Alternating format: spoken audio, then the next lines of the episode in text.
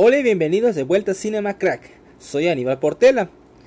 Y si se han dado cuenta, este, han visto las noticias todo, siempre están viendo últimamente que una explosión en Beirut, que problemas de la pandemia, economía se cae, sociedades se atacan, un chingo de locuras que están pasando ahorita en el mundo. Y esas mayormente sirven de inspiración para hacer historias de fin del mundo y todo ese tipo de cosas que a mí en lo personal me aburren, me cansan. Pero para muchos, muchos es un tema de diversión, otros de preocupación y otros de indiferencia. Entonces dije, bueno, voy a hacer esta ocasión un top 10 acerca de una situación post-apocalíptica. Y hay muchos realmente que, que entran en, esta, en este género algunas este, trágicas, otras de acción, este, otras de comedia. Y la verdad que hay de dónde agarrar. Así que le voy a tener aquí ahorita mis menciones honoríficas. A ver qué les parece. En mis menciones honoríficas tengo películas como A Quiet Place con Emily Blunt. Donde es este mundo que es invadido por unos monstruos que atacan a través del sonido. Y me pareció muy interesante una película donde casi no hay diálogo. En estos tiempos donde a todos les gusta hablar, hablar, hablar. Este, aquí no, aquí a través de reacciones, movimientos, expresiones. Me pareció perfecto, una muy buena película de suspenso y terror.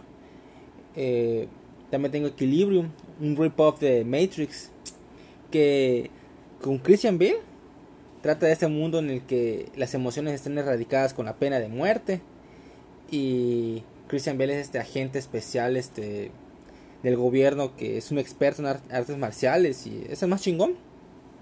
Infravalorada, casi nadie la ha visto. Muy muy buena película de acción. Tengo igual a X-Men, Días del Futuro Pasado. Me pareció una gran película, creo que es este quitando a Logan es mi favorita de, de toda la franquicia de X-Men. Muy muy buena cinta donde el futuro este persiguen ya todos, o sea, ya de manera descarada a los mutantes y los exterminan y mandan al pasado a, a Logan. Muy buena película, me encantó. Y también tengo otras, este, pueden calificar películas como Wally, eh, puede entrar también, este, hay una que, que, es un ruso llamado Andrei Tarkovsky, que se llama Stalker. Buena película, pero en lo personal no, no, no la agarré, no, no me gustó mucho. O sea, sí está buena, pero no la agarré la verdad. Ahora vamos con el top 10. En el puesto número 10 tengo Escape from New York, Escape de Nueva York, dirigida por John Carpenter y tenemos de protagonista aquí a Kurt Russell. Y trata de este futuro en el que el crimen está desbordado por todos los niveles y la isla de Manhattan en Nueva York Estar, es, como, es una prisión, toda la ciudad es la prisión. Y unos terroristas atacan el avión del presidente que estaba viajando encima de la, de la isla de Manhattan. Y ahora tienen que rescatar al presidente y para eso envían a, al mejor soldado, solo que es un convicto, que se llama Snake Plinskin. Snake Plinskin. Gran nombre, gran nombre para el personaje Kurt Russell y es enviado por Lee Van Cleef. Lee Van Cleef que es súper conocido por haber hecho muchos spaghetti westerns, eh, películas de vaqueros hechas por italianos. Gran, gran actor. Y ahora tiene que enviar a este, a este ex soldado a rescatar al presidente y, el, y este mundo este, distópico donde toda la ciudad es un nido de criminales y cada lugar es peligroso porque no sabes a quién se va a topar. Gran cinta de John Carpenter, otra gran colaboración con Kurt Russell porque ya habían porque al año siguiente hay una película llamada La Cosa que es de mis favoritas de terror y de suspenso de todos los tiempos, gran película. Pero hablando de este Escape de Nueva York, fue una gran premisa en su momento. Considerando que Carpenter siempre hacía películas que en presupuesto parecían pequeñas, pero que en calidad de material eran de muy alto nivel. En el puesto número 9 tengo a Dread. Dread este, dirigida, esta es dirigida por Peter Travis y es protagonizada por Carl Urban. Y esta película fue una sorpresa porque su, el estudio no hizo un gran este, trabajo de mercadotecnia, no la vendieron bien y el tráiler era malísimo. O sea, no veía el tráiler y decía, ay no mames, es, una porquería. Y venía de algo malo porque se había hecho en los noventas una versión de Dredd llamada Judge Dredd, el juez. Y ese era por. Estaba con Stallone. Y la verdad que fue recibida pésimamente por la crítica. Igual la taquilla, nadie le gustó. Malísima. Y luego viene, traen esta. Y Carl Urban ahora hace del juez. Y es una sorpresa. O sea, la película en, materia de acción es fantástica. Sale Lina Headey, la que hace de Cersei en Game of Thrones hace a la villana como una líder de tráfico de drogas, una nueva droga que hace que todas las cosas se vuelvan lentas. Entonces, eh, te consume la droga y todo se mueve en, cámara lenta. Y Dredd así con su pistola especial que, que hace cualquier cosa, este, es explosivo, puede lanzar fuego, está chingón, está chingoncísimo. Y tiene una compañera que es como que alguien con este, habilidades especiales este, eh, psíquicas. Carl Urban aquí es excelente. Lástima, lástima que no han hecho una secuela. Me acuerdo que la vi en, Netflix y dije, wow, dije, no mames, ¿cómo esto no fue un, exitazo? Muy buena película de acción, se la recomiendo completamente, véanla. Porque la verdad vale la pena, véanla. En el puesto número 8 tengo Snowpiercer eh, de Bon Joon-ho, que es el que recientemente ganó el Oscar a Mejor Director y Mejor Película, el coreano. Y en esta película sale Chris Evans y Ed Harris y trata de este futuro este que el mundo se convirtió en un cubo de hielo, está todo congelado y no puedes salir porque al instante te congelas, te mueres. Y lo único que existe en el mundo es un tren que viaja a través del mundo y ahí están los últimos este, sobrevivientes de la Tierra. Pero está dividido en secciones, ¿no? Entonces, la primera sección está el, el, líder del tren.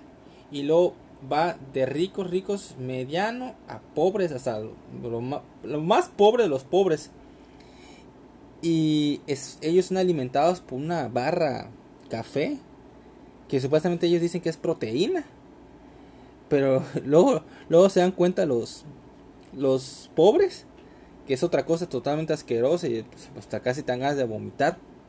Y Chris Evans este, lidera este, esta rebelión de este grupo porque ya están hartos del maltrato de, de, de los poderosos, de los líderes del tren. Y quieren ir hasta, hasta el, último vagón y ver al, al jefe. Entonces este camino que llevan de vagón en vagón en vagón tratando de, acabar con todos los soldados. Está chingón. Realmente esta fue una sorpresa porque me acuerdo que un, primo me la recomendó, creo que fue mi primo Miguel, no me acuerdo. Y yo ya había escuchado algo del director coreano, pero no le había prestado atención. Y la vi con mi papá y me, y me pareció un concepto totalmente chingón. Concepto totalmente chingón. Este, Chris Evans hace un gran papel. Chris Evans es un muy buen actor casi nadie lo dice porque siempre es, este, es más conocido por ser Capitán América, pero realmente es muy, muy buen actor. Tiene buenos papeles como en esta. Sale igual una película que se llama Gifted, que él es este padre de una niña que es una genio. Es muy buen actor, ¿eh? muy buen actor. Merece más respeto porque la verdad que es un talento que tiene que ser más este, requerido en películas serias. Y aquí igual lo, lo entrega completamente. En el puesto número 7 tengo a Soylent Green, que realmente no tiene una traducción en español. Eh, esta es dirigida por Richard Fleischer y protagonizada por Charlton Heston, este gran actor este, del cine clásico.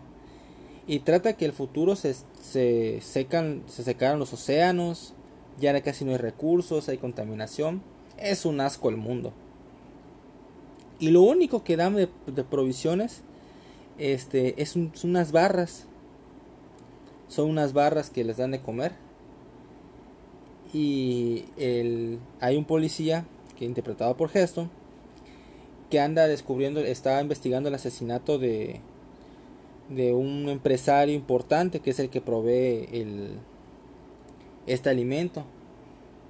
Entonces en lo que está haciendo la investigación, se está empezando a dar cuenta de que es algo más que un simple asesinato. Y el final de la película es un... En su momento la mercadotecnia estuvo chingona porque en el tráiler te dice cuál es el secreto de Soylent Green, cuál es el secreto de Soylent Green. Y te quedas con la, con la expectativa, ¿qué es esta madre? O sea, ¿qué es realmente el Soylent Green? Y cuando el personaje de Heston lo descubre, te quedas, no mames, no mames, no mames. Es muy buena película. Charlton Heston hace otra vez un gran papel, soberbio actor. Igual sale otros actores como Edward Jean Robinson, igual otro actor del cine clásico estadounidense. Se la recomiendo completamente, es una gran, gran película. En el puesto número 6 tengo The Omega Man, el hombre Omega. Igual este protagonizada por Charlton Heston. Y esta es dirigida por Boris Seagal. O Boris Sagal, Boris Sagal, sí. Y es este el futuro, de hecho esta película está inspirada en un libro que se llama Soy leyenda y si saben el título, también es inspiración de la película Soy leyenda de Will Smith. Solo que este de hombre omega se tomó sus libertades con respecto al libro. En el libro habla de que es una enfermedad, en este caso no, fue una guerra biológica que provocó que las personas adquirieran una deformidad. Y aquí este Charlton Heston es el único sobreviviente este, creo que la ciudad está, ubicada en San Francisco. Y él nada más vive para sobrevivir y si se encuentra con alguno de los infectados, pues les dispara. Pero aquí los, los infectados está medio genial porque ellos están encapuchados porque no les puede dar el sol, así como vampiros. Y ellos tienen estas manchitas y siempre usan lentes oscuros. De hecho, el, esta película sirvió de parodia para un episodio de Los Simpsons de La Casita del Terror, que es donde está Homero, eh, pasa, lanza una bomba biológica, una bomba, una bomba de neutrones, y toda la ciudad de Springfield pues muere, excepto algunos, ¿no? Y anda con sus capuchas y, sus, y sus manchitas y todo el pedo, y quieren buscar a Homero para matarlo y comerlo. Viene inspirada esta película. Y Charlton Heston otra vez, una gran interpretación este. Un muy buen final. De hecho, creo que de la adaptación de este libro de Soy Leyenda, esta creo yo es la mejor adaptación porque la de Will Smith eh, exageraron con los vampiros, así con el CGI, exageraron rotundamente y ese final, la neta para mí, donde Will Smith se sacrifica, para mí muy pendejo, pero bueno. En esta, en esta sí es muy buena película, es el inicio de los setentas y tiene una muy, muy buen este comentario social también. Se la recomiendo mucho. Casi no, no la ponen en la tele. Y menos en Netflix. Traten de buscarla porque es una muy buena eh, adaptación de ese libro. Y vale la pena completamente. En el puesto número 5 tengo una comedia y es Zombieland. Esta película con Woody Harrelson, Emma Stone y Jesse Eisenberg donde pues se desató el, apocalipsis zombie y ahora hay que sobrevivir, ¿no? Pero lo hacen, lo hacen divertido porque tienen a Jesse Eisenberg y, y muestran sus reglas, ¿no? De, para sobrevivir a un, a un este, mundo zombie. Y sus reglas, ¿no? Siempre usar el cinturón de seguridad, nunca ser el héroe, todo ese tipo de cosas, ¿no? Y siempre muestra el, el asesinato de la semana, ¿no? y muestra por ejemplo el de la viejita que que es perseguida por el zombie antes de entrar a su casa toca el timbre y cuando llega el zombie a la, a la casa, ¡pam! Lo aplasta un piano. Muy divertido el personaje de, de Harleson Talagasi, Taladasi. Puta, te divierte porque él quiere su Twinkie. El Twinkie es lo más importante para él. Y mataría a cualquiera por tener un Twinkie. Te diviertes. Este. Wichita. También. O sea, la película es muy divertida. Eh, la comedia está muy implementada. Realmente no te importa lo de los zombies. Te, te interesa más la química que hay en los personajes. Me caga de risa la parte donde aparece Bill Murray porque llegan a Los Ángeles y Talagassi dice, vamos a ir a la mejor casa de toda la ciudad. Y van a la casa de Bill Murray, ¿no? Y llegan y se separan en dos grupos, ¿no? Y a, y a Talagassi se le encuentra Bill Murray, ¿no? Así como que... parece que es un zombie, pero no, solo se maquilló. Y luego dicen, vamos a asustar a, a, a los demás, ¿no? Y cuando van a asustar a los demás, ¡pam! Le disparan. y se muere Bill Murray, güey. No mames. Muy buena comedia, muy buena comedia. Me pareció una muy buena sorpresa porque decía, zombie, tierra de zombies. Se me hace un... Así como que un tema muy estúpido. Pero la comedia funciona en todos los sentidos. Me encantó esta película completamente. En el puesto número 4 tengo este Children of Men, Niños del Hombre, de Alfonso Cuarón, donde sale Julian Moore y Clive Owen. Y creo que de todas las que menciono en, la, en mi top 10, creo que esta es una de las más realistas, porque no, no muestra así que bombas nucleares o problemas este, de zombies, no, fue un problema, es el mundo, sí, pero hay un problema de, sobrepoblación, de, sobrepoblación, de inmigración, de declive social, económico, en todos los sentidos y ya no hay, ya no hay nacimientos. El último nacimiento fue hace 18 años y hay este problema de natalidad. Y Clive Owen hace de este hombre que, que trata de proteger a la, a la única mujer con un, que está embarazada, que va a dar a luz. Pero tanto un lado los quiere acabar como de otro lado también.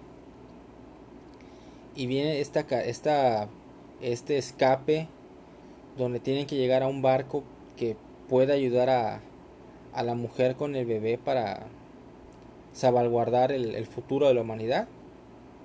Y es una película muy fuerte, muy fuerte. De hecho, creo que de toda la filmografía de Cuarón, creo que esta es su mejor película. Mejor que, que Gravedad, mejor que Tu mamá también, mejor que Roma. Creo que esta es su mejor película. Y de hecho fue muy extraño que no haya sido nominada a muchos Oscars. Y muchos este, críticos de, de cine, revistas y todo eso la tuvieron en sus 5 o hasta la mejor película de su año. Creo que en su año. ¿Cuál ganó en su año? No fue Crash, no fue Crash. Ah, ya me acordé, creo que fue Los Infiltrados. Bueno, Los Infiltrados es una gran película también. Pero ni siquiera fue nominada para, para mejor película, o sea, es una mamada. Muy buena película, me sigue fascinando y es una de las más realistas que hay en este mundo postapocalíptico. En el puesto número 3, el que se lleva la medalla de bronce, es el planeta de los simios. Esta de Franklin J. Schaffner. Schaffner, sí. Este, y es protagonizada por Charlton Heston.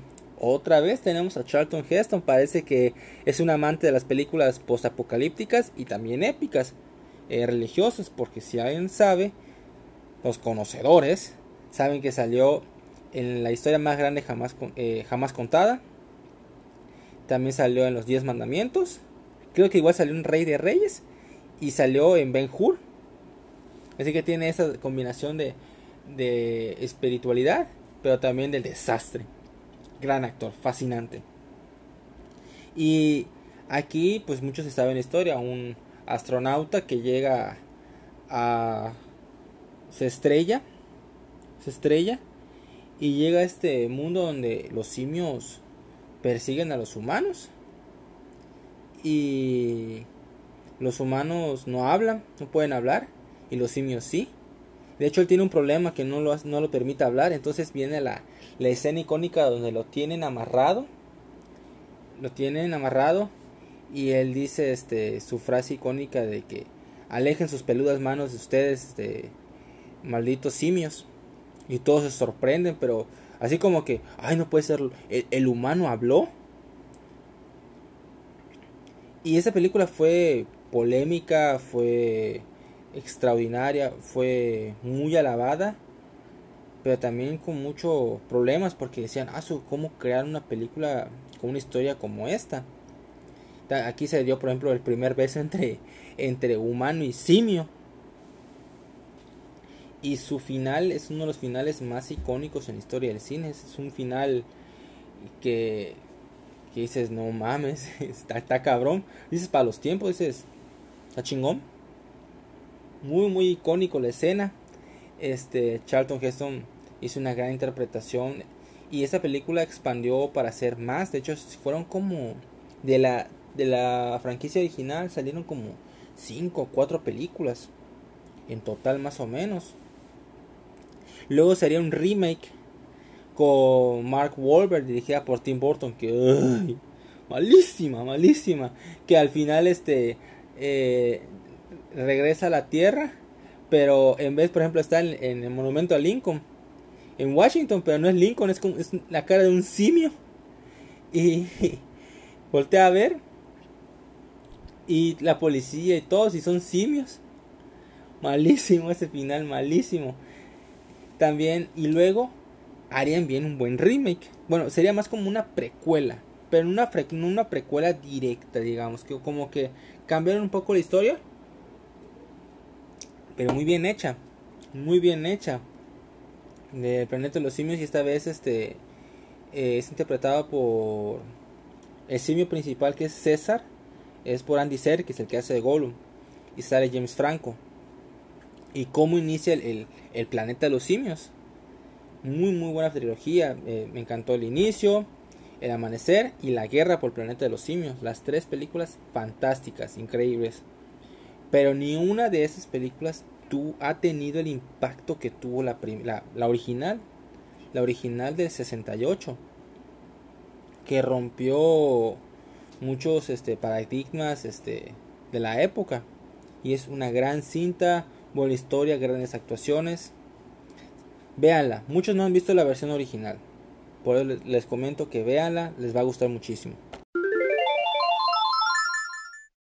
Ok, en la medalla de plata, el segundo lugar, se lo da a The Matrix. Esta es dirigida por los hermanos Wachowski y protagonizada por Carrie Ann Moss, la Lawrence Fishburne, Hugo Weaving y el gran Keanu Reeves. Keanu Reeves. Ah, me encanta cómo lo dicen en South Park, cuando Kenny tiene... Es supuestamente la reencarnación de Keanu Reeves. Pura mamá, buenísimo episodio, por cierto. Aquí es este futuro donde es dominado por las máquinas y los humanos son baterías. Fin de la historia, ¿no? No mames, gran, gran película. Tal vez una de las mejores que salió en la final del siglo pasado. Revolucionó no solo el, género de acción, también ciencia ficción y los efectos especiales. Los efectos especiales de esta película este, revolucionaron el cine completamente. Grandes efectos especiales, especialmente el bullet time, el, el tiempo de disparo, el tiempo de la bala, donde es esta cámara lenta pero no es una cámara lenta, realmente era un montón de cámaras que este, mostraban una toma por, por cada parte y eso hacía el efecto de cámara lenta. Una gran revolución este, tecnológica del cine y también este, esta gran historia de Neo que es reclutado pero él le da dos opciones la píldora que nada más lo va a mandar a dormir y despertar en su casa y la otra píldora lo hará ver el, el mundo real. Entonces, la película no solo fue una gran película de acción, sino también fue filosófica. Eh, que es real, que no lo es. Te, tienes el valor de decir, oye, o sea, puedo tomar la pastilla para seguir viviendo este mundo, pues, en, su mundo, pues, normal. Eh, es una ciudad, tengo comida y todo. O quieres ver el verdadero mundo real, donde todo es una mierda, ¿eh? La comida no, no está por todos lados, no, o sea, estás perseguido cada rato por máquinas, o sea, ¿qué decides? ¿La realidad o la, o la fantasía? Y lo, hicieron muy bien. Una, una gran cinta, lo, las escenas de peleas increíbles, especialmente al final donde pelea en la estación de tren con el agente Smith. Y como menciona el nombre de, de Neo, ¿no? Mr. Anderson. Una gran, gran este, frase Igual cuando lo tiene este, agarrado en, las vías del tren y le dice este de escucho ese sonido señor Anderson. Es el sonido de lo inevitable gran gran frase. Me encanta esa película y fue coreografiado también por un muy buen coreógrafo de Hong Kong que hacía muchas películas de artes marciales. Este Lawrence Fishburne creó este personaje icónico de Morfeo. Genial este Neo, este supuesto elegido, que tiene que elegir si ser el elegido o ser alguien más. Este, repito, rompió los paradigmas en su época, una gran película, eh, de lo mejor que ha habido en ciencia ficción, acción, hasta en ciertos eh, casos, hasta de filosofía, porque repito, fue algo que rompió muchos este, marcos en su época y merece totalmente la pena. Me encanta, eso sí, la, la eh, Matrix Reloaded y Matrix este, Revolutions. Ah, la madre, o sea, tenías la calidad de hacer una trilogía así de lo más épico, épico de lo que, lo, lo que le sigue, güey. Y le partiste la madre. Bañaron todo con efectos especiales, la historia valió madre, o sea, pero la primera es una obra maestra. Punto. Es una obra maestra la primera película. Y me encanta. Ahora sí, la medalla de oro. El número uno. Solo hay una franquicia que realmente eh, adoptó el tema de postapocalíptico de la mejor manera. Y es Mad Max. Mad Max, este, esta película bueno, esta franquicia dirigida por un australiano que con un presupuesto mínimo eh, empezó con una sola película a final de los 70 con Mel Gibson, que todavía era un don nadie realmente. Que agarraron coches así reciclados y tenían que ponerse sus propios vehículos, pedir cosas prestadas porque pues no tenían mucho dinero. Y a partir de esa película pequeña crearon un monstruo que lanzó no solo la fama de Mel Gibson, sino también el director George, eh, George Miller. Pero si, si, tengo que elegir una de las cuatro películas, este, Mad Max 1, Mad Max 2, este, El Guerrero del Camino, Road Warrior, eh, Mad Max este, Beyond Thunderdome eh, o Mad Max Fury Road, tendría que elegir el número 2. La número 2 creo que en cuestión de espectacularidad visual no es mejor que la 4, pero sí en, contar una historia. Porque en la primera ya estaban dándose los chispazos del, de este mundo que ya se está yendo a la chingada. Pero en la 2 ya, el mundo está a la chingada. La guerra acabó con todo, está, se está acabando la gasolina. Y ahora la guerra es este está en las calles, en, las carreteras, luchando por gasolina y sobrevivir. Y Max es este personaje que vaga, baja por, por las calles este, sin rumbo alguno, solo viaja por sobrevivir. Y se encuentra con esa situación que un grupo de personas que protegen un, un centro de una refinería son, son atacados por una banda de control este liderada por Lord Among Us y su voz está chingoncísima just just leave the just go leave the compound Just go away. And your life will spare. Está chingosísimo porque tiene esta máquina de hockey. Tiene así como que ropa de sadomasoquismo. Pero está remamado este cabrón. Y tiene esa voz, este, voz profunda. Está chingoncísimo. Y, y los, la gente de la refinería se niega, ¿no? Entonces Max este, los va a ayudar nada más porque si los ayuda, él a cambio de gasolina para que pueda seguir en su camino.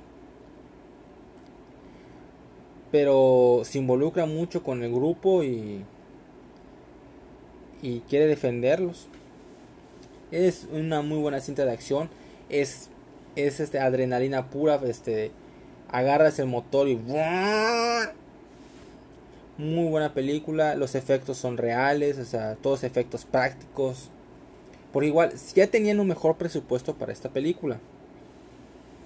Pero no querían hacer cosas así súper impresionantes. Querían hacerlo lo más real posible con vehículos con diseños muy únicos en su tiempo y que lo volvieron aún más cabrones en la cuarta película.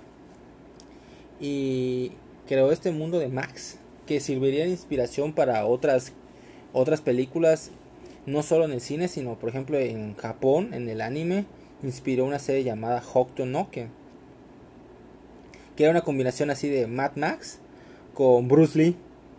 Increíble, se la recomiendo. Súper sangriento, pero chingoncísimo. Haciéndose muy muy buena serie. Inspiró para otras películas, este, cómics, eh, diseños de autos. Mel Gibson lo, lo, despegó su carrera. George Miller luego haría películas, eh, este, haría películas como Happy Feet, pero le fue muy bien animación y haría otras más. Igual este, despegó la carrera de un señor llamado Vernon Wells, que es uno de los villanos, que saldría en Power Rangers, también saldría en Comando con Schwarzenegger, este, como uno de los villanos. Eh, en fin, tiene una gran historia, grandes secuencias de acción y enfoca mejor aquí el, el mundo postapocalíptico. O sea, no hay leyes, la ley del más fuerte domina, no hay recursos, eh, básicamente todo se va a la chingada. Y me encanta esta película, es una mejores franquicias menos valoradas. Hay muchas franquicias, por ejemplo, eh, Marvel, Star Wars, Rocky, pero esta franquicia casi nadie le da el valor que merece, porque es una gran, gran, gran franquicia. Bueno, este fue el episodio de esta vez, ojalá les haya gustado. Este, les repito, a mí este el tema de que el fin del mundo y todo eso me caga, o sea, me aburre.